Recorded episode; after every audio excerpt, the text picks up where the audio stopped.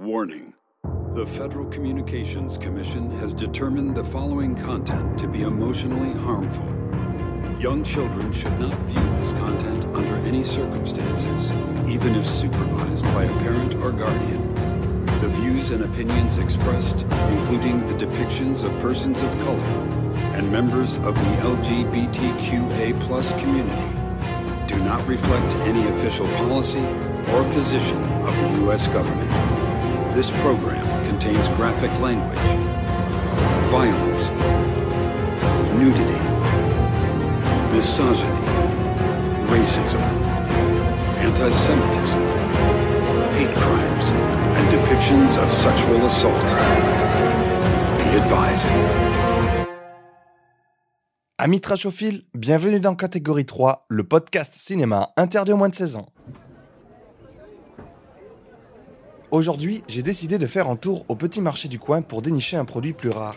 Quelque chose d'exotique et d'épicé, mais toujours avec un Nutri-Score moins de 16 ans, bien sûr. Ah, tiens, qu'est-ce que c'est que ça? Hmm, parfait, ça fera l'affaire. Voyons voir ça de plus près. Un produit mexicain qui s'appelle la région sauvage ou la región salvaje, si je veux prouver que ma LV2 espagnole a servi à quelque chose.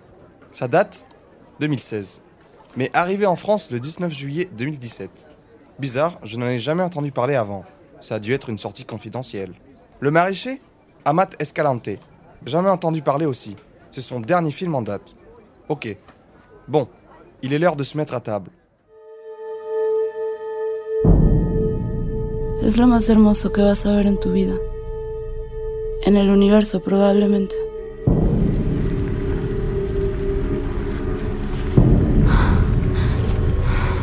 Quiero verlo. Es peligroso. Hay que encontrar a alguien más. ¿Cómo es él? No sé si es él o ella. Me está choreando. No te estoy llorando. ¿Te gusta el sexo? A todos, ¿no? La région sauvage est donc un film mexicain sorti en 2016 et réalisé par Amat Escalante. Au niveau du genre, on peut le définir comme un mélange entre un drame teinté d'érotisme et de SF horrifique, mais c'est plus complexe que cela. En fait, ce film a deux influences majeures. Possession de Andrzej Zulowski et Théorème de Pasolini. Au niveau de l'histoire, c'est aussi un peu compliqué à résumer. On suit l'histoire de plusieurs personnages qui sont amenés à se croiser. Mais disons pour faire simple que c'est l'histoire de plusieurs personnages qui se cherchent à travers leur sexualité et qui vont faire la découverte d'une cabane au fond des bois qui pourrait changer leur vie. Voilà, dit comme ça, ça semble un peu mystérieux et c'est exactement dans cet état d'esprit que j'ai approché l'œuvre. J'ai fouillé le site du CNC pour trouver les œuvres interdites aux moins de 16 ans sorties ces dernières années en France. J'en ai noté plusieurs, dont celle-ci que je ne connaissais pas, puis je suis allé chercher sur internet leur disponibilité. J'ai vu que ce film était disponible en SVOD sur Canal+, mais encore mieux, j'ai vu qu'il passait dans un cinéma que j'ai fréquenté plusieurs fois, à l'occasion d'une séance spéciale d'un ciné-club. J'y suis donc allé pour le découvrir dans les meilleures conditions et je m'étais le moins renseigné possible dessus pour l'aborder presque vierge. J'avais juste lu vite fait son synopsis sur Allociné, mais je n'avais pas vraiment compris de quoi ça allait parler. Je me demandais pourquoi c'était interdit à moins de 16 ans. C'est souvent pour deux raisons, la violence ou le sexe. Et c'était annoncé comme un film drame slash horreur sur Google. Mais c'est bizarre, j'en avais vraiment jamais entendu parler alors que d'habitude j'essaie de me tenir au fait de ce qui sort niveau film de genre. À part ça, j'ai vu l'affiche qui me plaisait bien. On y voit dessiner une cabane située dans ce qui ressemble à un entrejambe féminin. Je me dis alors qu'il doit y avoir du sexe. Le synopsis parle quand même de mystérieuses créatures et de sources de plaisir. Enfin, dernier truc, au début en me fiant juste au titre, j'ai pensé que c'était un docu. Genre un docu sur des paysages ou une région géographique par exemple. Du coup, j'étais moyen chaud pour voir ça, je ne savais pas du tout ce que ça allait donner. Eh bien du coup, quelle surprise C'était vraiment une très bonne découverte. J'ai évidemment pensé à Possession. La filiation est évidente. On dirait presque une suite spirituelle ou un remake mexicain non assumé. En mieux presque. Non, pas en mieux, mais en moins barré et plus dans le portrait social. Ça fait du bien des pépites comme ça. Du cinéma de genre étranger avec aucune star internationale à l'intérieur, j'en redemande. J'ai donc eu la chance de voir le film au cinéma Grande Action à Paris, et je remercie Carlos Tello, un docteur en cinéma qui nous a présenté et débriefé le film après la séance. Ça m'a rappelé mes cours à la fac. C'est lui qui a notamment mis la lumière sur les deux films qui ont servi d'influence au réalisateur. Je n'avais pas vu la référence à Théorème de Pasolini, car je ne l'ai pas encore vu, mais cela m'a donné envie de le découvrir. Ayant déjà vu Visitor Q de Takashi Miike, qui apparemment en est une sorte de plagiat what the fuck au Japon, je pense que ça ira. Au niveau de la forme, la réalisation est soignée avec des plans bien composés, une bonne utilisation du hors-champ, de l'ellipse temporelle et des bonnes idées de transition par moment. Pour ce qui est du fond, le film aborde les mythes d'Eros et Thanatos, c'est-à-dire les pulsions de sexe et de mort. On y dépeint la peur de se laisser écraser par son désir, le refoulement de ce dernier, mais aussi la liberté de le découvrir et s'y abandonner afin d'échapper à une violence quotidienne. Attention, tu entres à présent dans la zone des spoilers. Il est encore temps pour toi de faire marche arrière, d'aller regarder le film, puis de revenir écouter ce qui va suivre.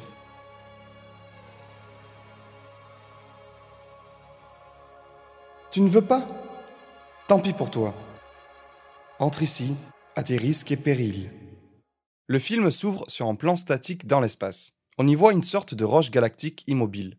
Puis, écran noir, et le titre apparaît dans une typographie fine rappelant celle du film Alien de Ridley Scott. Puis, travelling arrière lent sur une femme qui se révèle être nue. On dirait qu'elle se masturbe assise contre un poteau dans une pièce sombre mais on aperçoit furtivement une sorte de tentacule qui se retire de son entrejambe. Une voix hors champ se fait entendre de l'autre côté de la pièce. Une autre femme lui demande si elle a fini et si elle peut sortir, mais la femme nue demande si elle peut rester un peu plus longtemps. Elle s'appelle Véronica, et elle se trouve chez un couple de vieux, les Vega, qui vivent dans une cabane au milieu des bois. Véro finit par s'en aller, mais elle est blessée et saigne à l'abdomen. Les Vega parlent entre eux de cette chose qui semble l'avoir blessée. Nous ne savons pas ce que c'est, mais c'est sûrement lié à ce tentacule bizarre. Nous nous trouvons à présent chez un couple qui ont deux petits garçons. La mère s'appelle Alejandra, surnommée Ale, et son mari Angel. La première scène les montre au lit le matin. Alors que Ale est à moitié réveillée, son mari commence à lui faire l'amour par derrière. Ale ne semble pas prendre de plaisir et le rapport semble plus forcé et automatique que consenti. Bonne ambiance.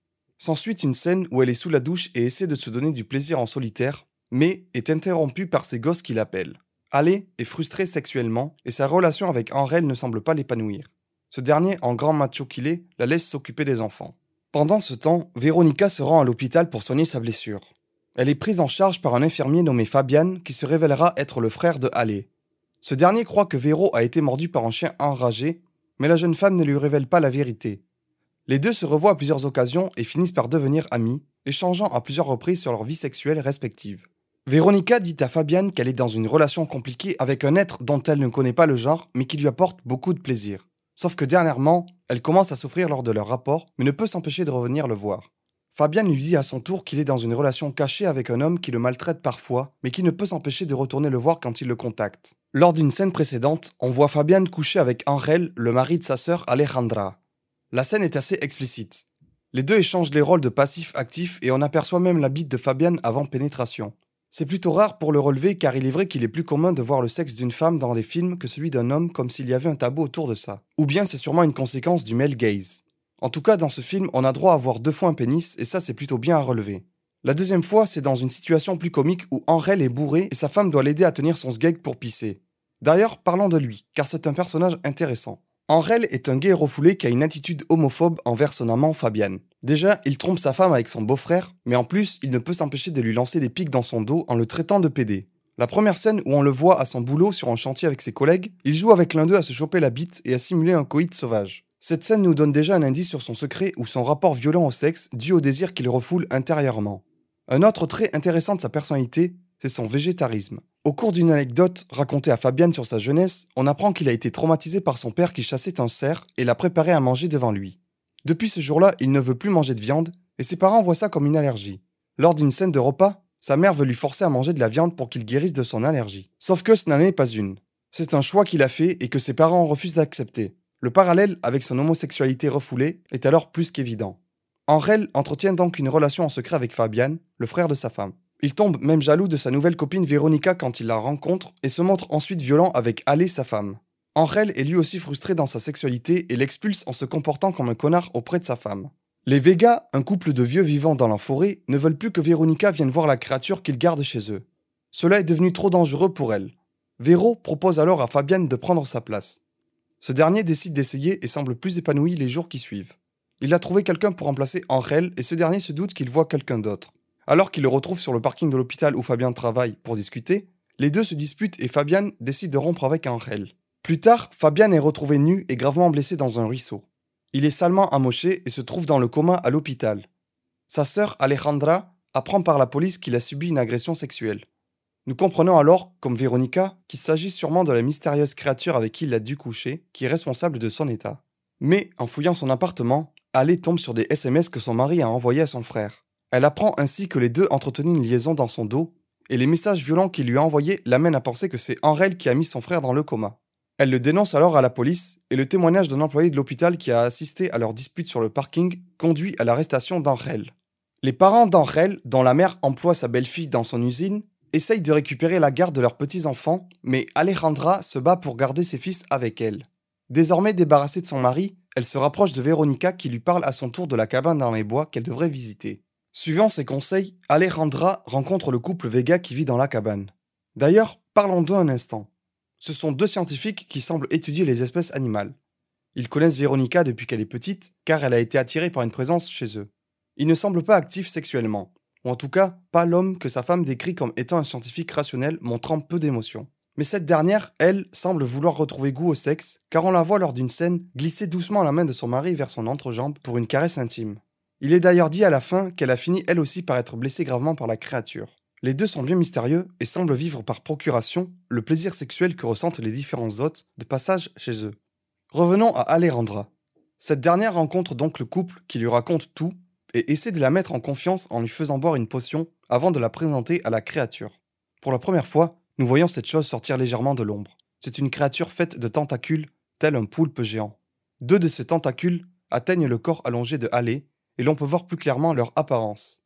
D'une couleur chair, le bout des tentacules est orné d'une sorte de bouche sans dents. La forme fait penser à un pénis avec le gland au bout. Le tout est bien visqueux. Ellipse. Halley retrouve Véro qui gardait ses enfants. Elle semble plus heureuse que jamais.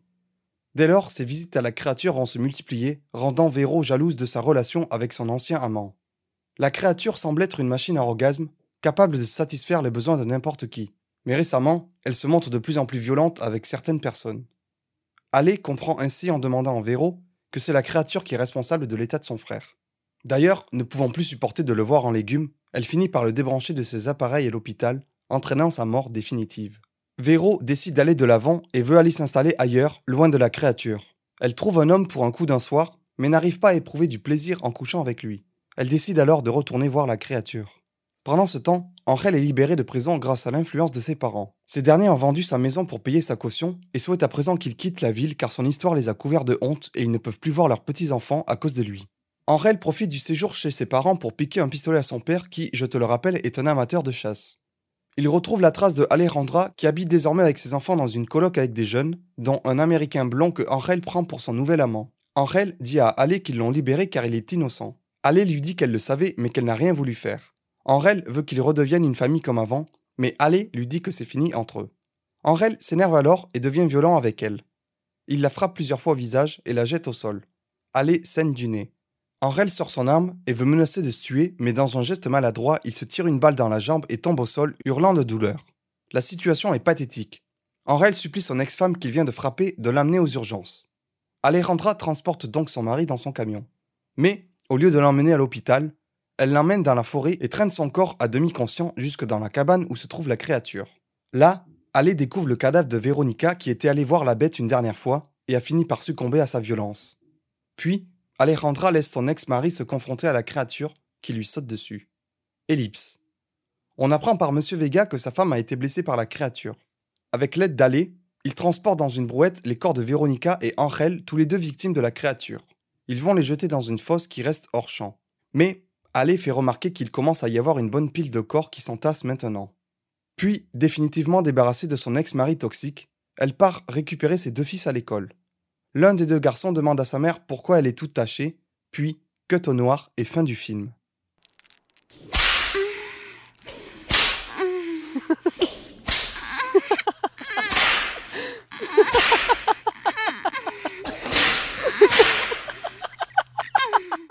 C'est la minute sexe et pour le coup, je dirais qu'il y a deux scènes marquantes dans le film.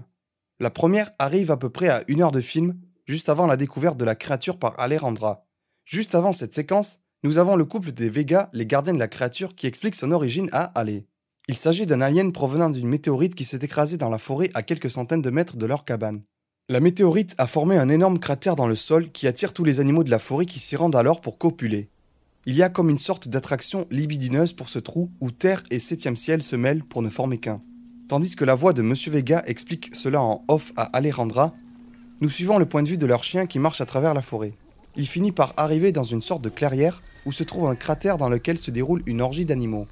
Je n'avais jamais vu ça et je félicite l'équipe de VFX d'avoir bossé sur ces plans. On y voit presque toute l'arche de Noé en train de s'adonner à une baisse frénétique. Chaque espèce se reproduit entre elles. On y trouve entre autres des moutons, des chiens, des canards, des tortues, des lapins, des lézards ou même des serpents.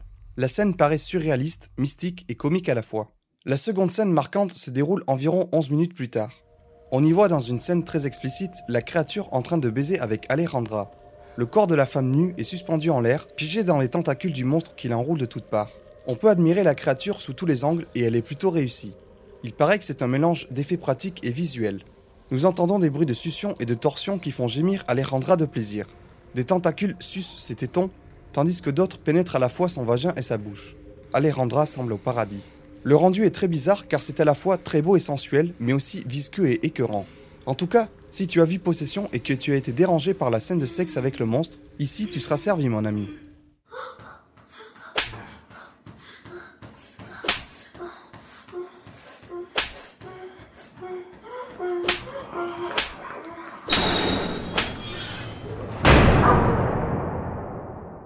Voilà, je pense avoir fait le tour de ce que j'avais à dire sur ce film qui a été une très très bonne surprise. Comme j'adore Possession de Zulowski, j'ai particulièrement apprécié l'intrigue et l'aspect film de genre qui était développé ici.